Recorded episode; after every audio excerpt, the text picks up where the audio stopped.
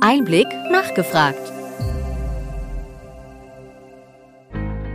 Willkommen bei Einblick nachgefragt, dem Podcast mit Interviews und Gesprächen zum Gesundheitswesen vom Gesundheitsmanagement der Berlin Chemie. Welches sind die nächsten Meilensteine beim E-Rezept und wann wird es Alltag in der Versorgung? Fachjournalist und Einblickredakteur Christoph Nitz sprach mit Hannes Neumann von der Gematik, wie es weitergeht beim E-Rezept, welche Erwartungen er an die Möglichkeit der Einlösung mit der elektronischen Gesundheitskarte hat und warum er Ärztinnen rät, jetzt mit dem Testen des E-Rezeptes zu beginnen. Hannes Neumann ist Produktmanager E-Rezept bei der Gematik GmbH. Seitdem der Auftrag zur Konzeption des E-Rezeptes an die Gematik ging, ist er an dem Thema E-Rezept dran. Zuvor war Neumann von 2013 bis 2018 Programmleiter der ersten Stufe des Online-Rollout, das heißt für Entwicklung und Erprobung der heutigen TI-Komponenten zuständig. Zuvor war er zehn Jahre lang tätig für einen Finanzdienstleister. Hannes Neumann ist studierter Wirtschaftsinformatiker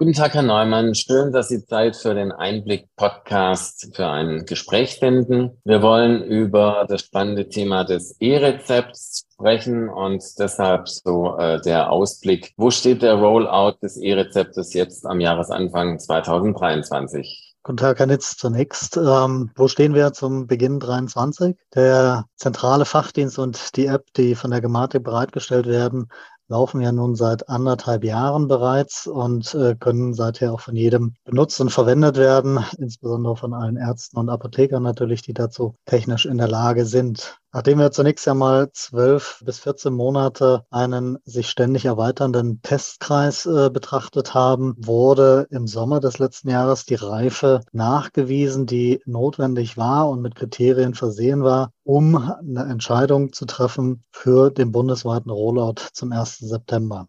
Mit dieser Umstellung oder mit diesem Schritt in einen gestuften Rollout zu gehen, hat dann letztlich die KV in Westfalen-Lippe den Schritt gewagt und ist mit 140 Arztpraxen in diese Umstellung auf den Regelbetrieb mit E-Rezepten umgestiegen und vorangegangen. Und wir sehen auch, dass von diesen Ärzten die meisten nach wie vor im Regelversorgungsprozess das E-Rezept auch heute verwendet. Nichtsdestotrotz der Rollout ist momentan auf einem Level angekommen, wo es derzeit gerade nicht weitergeht. Äh, das haben wir natürlich im Blick und insbesondere schauen wir darauf, was an weiteren Hürden derzeit noch existiert und beseitigt werden will. Das heißt insbesondere das Thema Papierausdruck und die einfachere Nutzung äh, und der einfachere Zugang zur E-Rezept-App sind Themen, an denen wir derzeit arbeiten, sodass wir also hier in den nächsten Monaten versuchen, so voranzukommen, dass Ärzte das E-Rezept noch einfacher in ihren Systemen nutzen können und Versicherte einen besseren und vereinfachten Zugang erhalten. Schauen wir doch mal auf die aktuellen Zahlen. Also mehr als äh, 900.000 eingelöste Rezepte, 13.000 Apotheken sind E-rezeptfähig. Das sind also mehr als 70 Prozent aller Apotheken in Deutschland insgesamt. 5.000 Apotheken lösen auch Rezepte ein und wir haben knapp 2500 medizinische Einrichtungen, die wiederum E-Rezepte ausstellen. Was sagen Sie zu dem Stand? Ähm, wie zufrieden sind Sie damit? Wie geht es da weiter?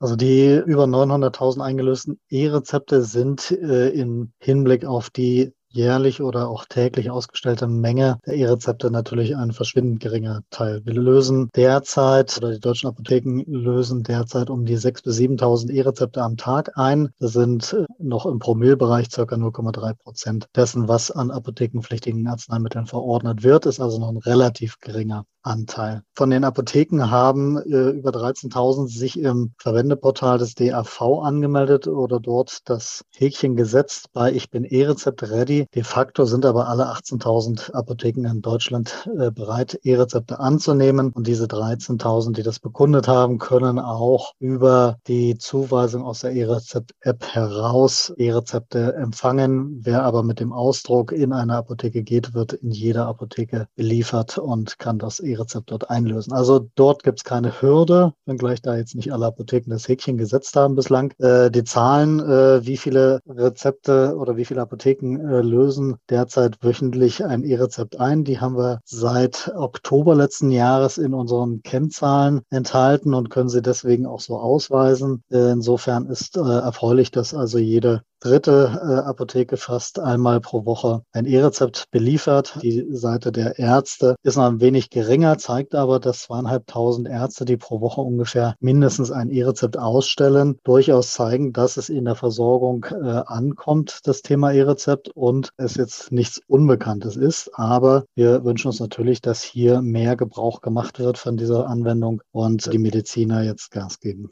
Bei einer anderen Telematikanwendung bei der IAU ist ja so eine Art Erfolg zu vermelden. Dort werden fast 80 Prozent der Arbeitsunfähigkeitsmeldungen inzwischen elektronisch ausgestellt. Inwieweit kann, sagen wir mal, die Normalität bei der IAU die weitere Einführung und die weitere Begleitung des E-Rezeptes äh, befördern? Also die Normalität bei der EAU ist zunächst mal erfreulich und zeigt, dass ganz grundsätzlich die Mediziner der Digitalisierung ja nicht verweigern, sondern auf die Themen aufsetzen, wenn die Zeichen dafür gesetzt werden. Heißt konkret, wenn also eine Verpflichtung der Ärzte zur Nutzung der Anwendung ansteht, dann gibt es in der Regel ausreichend viel Vorbereitungszeit vor einem solchen Stichtag. Dann wird also hier von Industrieseite meist nochmal Gas gegeben und die Themen werden priorisiert in Vorbereitung auf solche Stichtage und genau das wird wahrscheinlich auch für das E-Rezept kommen. Das also vom Gesetzgeber und der Bundesminister macht entsprechende Ankündigungen ja schon irgendwann voraussichtlich in diesem Jahr die Entscheidung getroffen wird oder auch mit den Gesellschaften der Gematik gemeinsam getroffen wird, um dann mit äh, entsprechendem Vorlauf das Signal zu setzen, dass die Anwendung dann ab einem bestimmten Tag verpflichtend für die Ärzte auch eingeführt wird, sodass diese sich vorbereiten können und deren Hersteller auch nochmal durch Information und Kommunikation an ihre Nutzer hin wirken können, um sie vorzubereiten. Also das, denke ich, kann man von der ERU übernehmen, dass es hier einen Vorlauf braucht und äh, entsprechend gute Vorbereitung der Hersteller und der Nutzer vor solch einem Stichtag. Mhm. Bleiben wir gerade bei den Herstellern. Die Hersteller von Praxisverwaltungssystemen haben sich ja mehrfach beklagt, dass sie nur mittelbare Testumgebung für das E-Rezept zur Verfügung gestellt bekommen haben. Und zuletzt wurde gegenüber dem Fachdienst Heise Online die verzögerte Kommunikation mit den Herstellern Anfang Januar 2023 bemängelt. Deshalb die Frage, wie steht es aus Sicht der Gematik mit der Kommunikation? Was wollen Sie da verbessern? Also mit den Herstellern sind wir eigentlich in einem recht guten und äh, regen Austausch. Wir kommunizieren jede Woche in einer Sprechstunde, die wir nur für die Industrie anbieten, seit bald zwei Jahren. Alles, was aktuell rund um das Thema E-Rezept passiert, sind äh, über bilaterale Tickets im Austausch, die uns die Hersteller einstellen, die wir ihnen beantworten oder umgedreht äh, Fragen, die wir auch in Richtung der Hersteller äh, schicken, um am Einzelfall und individuell nach Lösungen zu suchen, wenn es Fragen gibt oder Themen dem einen oder anderen unklar sein mögen. Auch wenn wir in neue Konzeptionen hineingehen von weiteren Funktionen, stellen wir die Entwürfe dieser Konzeptionen meist vorab bereit, laden insbesondere die Industrie auch ein, das frühzeitig zu kommentieren, uns Rückmeldungen zu geben, bevor wir normative Anforderungen und äh, Spezifikationen letztlich veröffentlichen, sodass die Industrie sie dann umsetzen soll. Also diese Art von Dialog läuft. Wir sind auch rege im Austausch, was das Testen gemeinsam gemeinsam angeht. Jeder Hersteller, der sich zertifizieren lässt für seine Funktion zum E-Rezept, durchläuft ja einen Prozess in der Referenzumgebung der Gematik, wird von uns eingeladen für Connectatons, also gemeinsame Testsessions. Und diese Veranstaltungen werden eigentlich recht rege auch angenommen, laufen seit über anderthalb Jahren auch. Und da ist eigentlich fast jeder Hersteller einmal mindestens dabei gewesen, die meisten äh, auch häufiger äh, dabei gewesen, um gemeinsam dann mit den Systemherstellern auf Arztseite,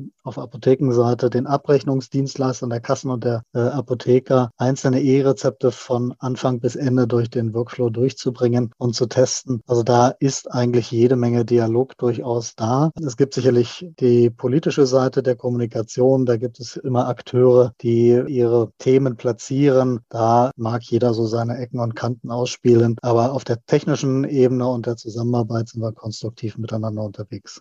Gut, kommen wir doch zu den Meilensteinen. Also der Gesetzgeber hat zum Jahresende des Ziel festgelegt, dass das E-Rezept 2025 Normalität sein soll. Und in diesem Jahr soll in der zweiten Jahreshälfte Tests mit der elektronischen Gesundheitskarte unter Einsatz der PIN erfolgen. Ja, was sind so Ihre persönliche Einschätzung? Was sind die nächsten Meilensteine und wann geht's weiter mit dem Rollout eben auch vor dem Hintergrund, dass äh, die EGK mit der PIN als eine weitere Einlösemöglichkeit von Rezepten in der zweiten Jahreshälfte bereitstehen soll? Genau, also wichtigster Meilenstein für alle Apotheken war eigentlich der erste neunte letzten Jahres schon. Das war der Stichtag, zu dem sich der Verband der Apothekensoftwarehersteller und die Abda bekundet haben, dass ab diesem Zeitpunkt alle Apotheken vorbereitet sind auf das E-Rezept und nach meiner Kenntnis sind äh, das eigentlich auch alle Apotheken. Nichtsdestotrotz sind die ersten E-Rezepte in den Apotheken dann doch immer aufregend zu erleben, weil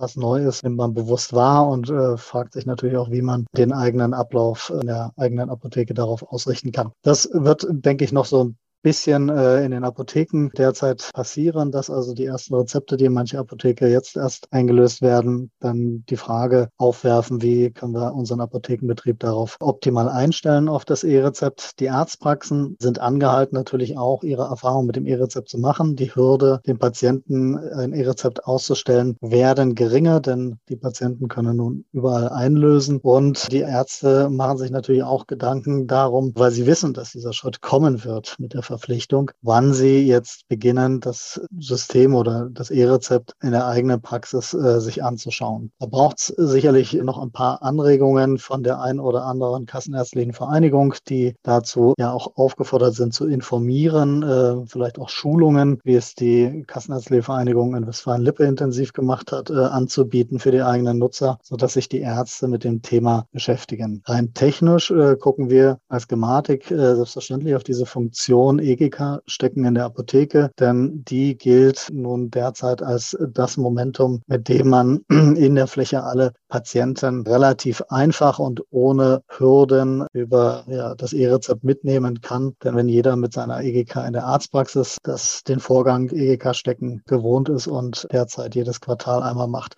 dann ist das auch relativ einfach und plausibel für jeden Versicherten in der Apotheke durch EGK stecken seine Medikamente abzuholen. Also insofern schauen wir auf genau diesen Prozess und die Umsetzung. Das wird noch ein paar Monate jetzt dauern, aber sobald das in die ersten Apotheken geht, kurz pilotiert wird, äh, wird dann wahrscheinlich hinsichtlich der Verpflichtung die entsprechende Entscheidung getroffen und ihre Wirkung dann für alle Ärzte insbesondere entfalten, sodass sie sich vorbereiten. Sie erwähnten schon die fachspezifische wöchentliche Sprechstunde zum E-Rezept, die wird gut angenommen. Also Ihrer Ansicht nach ist, sagen wir mal, die öffentliche Wahrnehmung schlechter zum Stand des E-Rezepts und der Technik als die äh, Realität, in der wir uns bewegen. Wir sehen das relativ konkret an dieser Sprechstunde. Die läuft, äh, wie gesagt, seit äh, bald zwei Jahren und äh, jede Woche kommen da circa 100 bis 200 Entwickler, Produktmanager, Projektmanager der unterschiedlichen Industrieunternehmen immer wieder vorbei, stellen ihre Fragen und gehen mit uns in den Austausch, was derzeit aktuell rund ums E-Rezept passiert. Wir bieten das seither an, machen das sehr gerne, den Termin, weil es sehr bereichernd ist, gerade mit den unterschiedlichen Akteuren der einzelnen Sektoren hier in den Dialog zu kommen und sich über die technischen Fragen, die es halt gibt, auszutauschen. Aber gleichzeitig reflektieren wir auch neue Funktionen, auch das politische Geschehen äh, reflektieren wir, damit wir hier transparent machen, was zum E-Rezept wichtig ist für die Hersteller und auch deren Nutzer. Es gibt aber auch andere äh, Sprechstunden, die wir anbieten. Also wir sind zum Beispiel mit allen Apotheken, Kammern und Verbänden, den Kassenärztlichen Vereinigungen und Kassenzahnärztlichen Vereinigungen der Regionen auch im Dialog. Auch da haben wir 14 14-tägig Termine, wo wir einfach kurz reflektieren, was passiert aktuell zum E-Rezept, was sind die Entwicklungsschritte, wie äh, kommt die Industrie voran, was sehen wir auf der Abrechnungsstrecke in unserem Dialog äh, mit den Abrechnungszentren, was gibt es da für Themen, welche politischen Botschaften sind derzeit im Raum, all das wird da reflektiert und auch da sehen wir einen großen Zuspruch zu diesen Veranstaltungen und äh, laden da auch gerne ein, weil natürlich äh, wir möchten, dass jeder den aktuellen Blick drauf hat, äh, die Transparenz erkennt, die wir wir hier erzeugen wollen, weil wir davon ausgehen, dass gut informierte Verbände auch ein Schlüsselfaktor für diesen Rollout sein werden. Und ich hatte es gerade schon gesagt, mit den Krankenkassen und den Abrechnungszentren sind wir auch im Dialog. Auch da gibt es ein 14-tägiges Format, wo wir uns also austauschen, was passiert de facto im Betrieb. Also was ist mit den 900.000 E-Rezepten auf ihrem Weg durch die Abrechnung alles passiert und welche neuen Erkenntnisse gibt es auch auf deren Seite. Denn letztlich hört der Prozess des E-Rezepts nicht in der Apotheke auf, sondern führt dann weiter eben über die Rechenzentren bis hin zu den Kassen und zur Rückzahlung. Und das ganze Thema der Retaxation ist ja eines der Versprechen des E-Rezeptes, dass deren Höhe oder Menge viel mehr äh, zurückgehen soll durch äh, all die formalen Prüfmechanismen, die wir da eingezogen haben. Und diesen Erfolg auszuwerten und zu betrachten, ist also auch in diesen 14-tägigen Abstimmungen ein Thema. Und auch da kommen seit über einem Jahr die Teilnehmer immer gerne hinzu und äh, schauen, was es da aktuelles gibt. Kommen wir nochmal zum Vertrauens-Image-Schaden, den das E-Rezept nahm. Einzelne Verbände, die ja relativ stark sich gegen das E-Rezept oder gegen die mangelnde Technik äh, ausgesprochen haben, sind ja jetzt zum Jahreswechsel doch etwas, äh, sagen wir mal, konzilanter im Ton geworden. Inwieweit glauben Sie, dass dieser Vertrauensschaden, dass der behoben werden kann und sagen wir mal, dass das Ziel der Bundesregierung, dass das E-Rezept 2025 Alltag in Deutschland ist, dass das erreicht werden kann? Also zunächst mal mit Blick auf das, was äh, Schaden Sie bezeichnen, was sicherlich durch Fachmedien täglich äh, zu lesen ist. Zudem betrachte ich doch, dass wir uns hier in einer gewissen Blase befassen, in der alle, die direkt an dem Thema arbeiten, selbstverständlich die Nachrichten lesen und auch die Einlassungen der einen und der anderen Seite verfolgen. Aber letztlich sind das Dinge, die bei dem einzelnen Versicherten wahrscheinlich nicht mal bei allen Leistungserbringern unbedingt immer ankommt. Also insofern finde ich doch viel spannender, was ich äh, wahrnehme, äh, wenn ich derzeit in Arztpraxen unterwegs bin, mir konkret mal anschaue, was das E-Rezept da derzeit äh, tut oder ob sie es schon nutzen, die Ärzte. Und ähm, da kann ich eigentlich derzeit eher mitnehmen, dass niemand sich der Digitalisierung verschließt. Also weder Apotheken noch Ärzte sind Verweigerer äh, dieses ganzen Themas. Im Gegenteil, der Ton, und das kommt hier und da ja auch schon sehr, sehr klar momentan als Botschaft heraus. Gut gemachte und umgesetzte Digitalisierung wünscht sich eigentlich jeder. Der Nutzen, der gerade beim E-Rezept dem Patienten entgegenschlägt, ist völlig unbestritten. Also diese Convenience-Funktion des E-Rezeptes, äh, die erkennt eigentlich jeder. Die Apotheken, die jetzt die ersten Rezepte verarbeitet haben, die auch wirklich mal bis zum Ende äh, zur Ausschüttung ihrer Vergütung die Sache kennengelernt haben, äh, sehen auch die Effizienzen, die das für den einzelnen Apothekenalltag bringt. Und die Ärzte äh, haben lange Zeit natürlich gesucht nach dem erkennbaren Nutzen, aber recht einfach äh, kommen momentan wiederkehrend diese Argumente, dass die MFAs sich freuen, wenn zum Quartals Jahreswechsel der äh, Empfang oder der Tresen nicht mehr überstrapaziert wird, weil Folgerezepte zum Quartalsbeginn äh, durch pa Patienten, die persönlich unbedingt äh, das Papier abholen wollen, überlastet wird oder auch MFAs, die erkennen, dass die Laufwege innerhalb der Arztpraxen nur um den Unterschriften hinterher zu jagen, entfallen, wenn man äh, auf die digitale Signatur übergeht, die es äh, beim E-Rezept zwangsläufig braucht. Und auch Ärzte, die hier und da vielleicht schon mal Regressfälle äh, hatten oder selbst zugeben, dass sie im Handling vom Papier vielleicht schon mal Dinge vertauscht haben oder die erkennen, äh, Patienten verlieren auch mal Rezepte. Die sehen natürlich den Nutzen des E-Rezeptes, dass ich äh, entweder einfach nochmal ausdrucken kann oder das äh, systemseitig unterbindet, dass ich hier Dinge vertausche und verwechsle. Also da kommen schon mit der Nutzung die Themen äh, auch bei den Arztpraxen an, wo im Einzelnen das den Nutzen schafft. Dazu muss man es aber mal ausprobieren und kennenlernen und dazu kann ich die Ärzte nur anregen, das mal zu tun. Die Reife auch an den meisten Primärsystemen, die wir aktuell betrachten, ist so weit vorangeschritten, dass man hier unbedingt jetzt mal anfangen sollte, äh, es auszuprobieren und natürlich für den eigenen Praxisalltag den Mehrwert dann äh, trachten sollte. Ja, schauen wir nochmal in die Zukunft. Und zwar derzeit wird die Digitalisierungsstrategie im Bundesministerium für Gesundheit erarbeitet. Was wäre so Ihr Wunsch, was da unbedingt äh, rein müsste, was also wichtig wäre in dieser Strategie? Also ganz allgemein, wir freuen uns natürlich erstmal, äh, dass es jemanden gibt, der sich strategisch Gedanken macht, wie man insbesondere die verschiedenen Anwendungen der Telematikinfrastruktur auch gemeinsam betrachten äh, kann. Das heißt also im konkreten Fall für das E-Rezept das Zusammenwirken von Medikationsplan und Patientenakte zukünftig in den Fokus geraten sollte. Gleichfalls schauen wir natürlich auch auf eine volle Liste an Aufträgen, die das BMG ohnehin schon für die Gematik gerade fürs E-Rezept bereithält. Äh, insofern wird denke ich, aber aus der Digitalisierungsstrategie bestimmt nochmal daraus hervorgehen, was mit der Rechtsverordnung passieren soll zukünftig, wie die ausgestaltet wird und vor allem wann für die einzelnen Drittanbieter, die da durchaus äh, angebunden werden könnten, Nutzen entfaltet wird. Ja, Herr Neumann, vielen Dank, dass Sie äh, unseren Hörerinnen und Hörern äh, einiges zum Stand ums E-Rezept berichten konnten. Und ich danke Ihnen für das Gespräch. Ich danke Ihnen.